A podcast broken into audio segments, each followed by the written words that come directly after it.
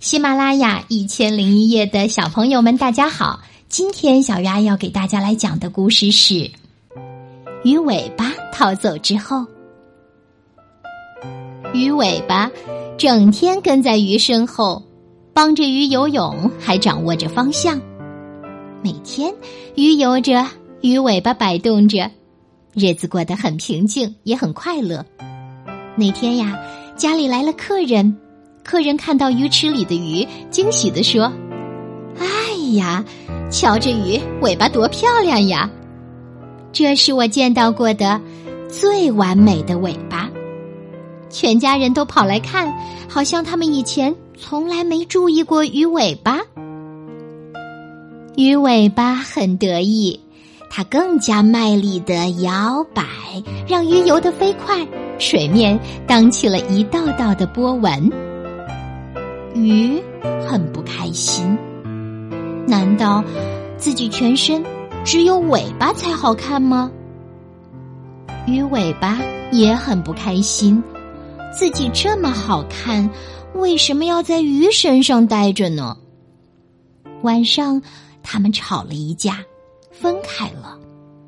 鱼继续待在池子里，鱼尾巴却要逃到外面去了。他认为自己这么漂亮，总是有更好的地方可以去的。大清早，奶奶洗脸的时候，鱼尾巴就沾上了它。昨天呐，就数老奶奶夸奖鱼尾巴的声音最大呢。鱼尾巴爬上奶奶的脸，在她的眼角停住了。没想到奶奶很不高兴。他对着镜子大叫：“我天哪！讨厌的鱼尾纹什么时候来的？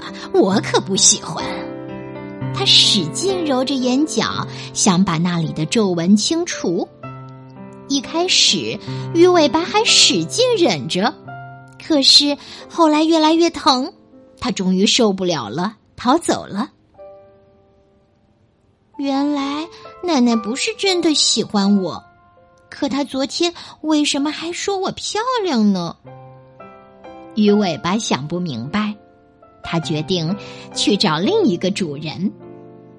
昨天妈妈指着鱼尾巴说：“要是谁穿上这样的鱼尾裙，肯定特别漂亮。”现在鱼尾巴要去找他了。妈妈欣喜的看着自己身上的鱼尾裙，高兴的转了几个圈。哈哈，我太喜欢了，太高兴了。他对着大大的穿衣镜照了又照，总也看不够。这下鱼尾巴可放心了。可是，妈妈在厨房做饭的时候，鱼尾裙总是惹麻烦，不是被踩在脚下，就是差点把妈妈绊倒。妈妈出门的时候，鱼尾裙被电梯门夹住了。搞了半天才弄好，整个电梯里的人都看着妈妈。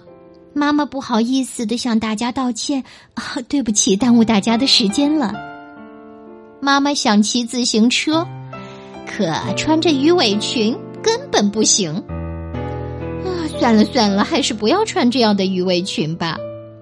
妈妈呀，只好换了别的衣服。鱼尾巴。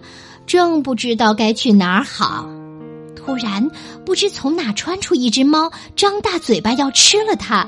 鱼尾巴一下跳起来，粘在了猫的身上，变成了猫的尾巴。猫成了鱼尾猫，它常常回过头来舔舔尾巴，再咂咂嘴。猫不舍得一下子吃了这条鱼尾巴，就整天带着它。没有人夸奖鱼尾猫，都说这是一条怪尾巴。鱼尾巴很难过，可它再也逃不走了。猫说什么也不肯放过它。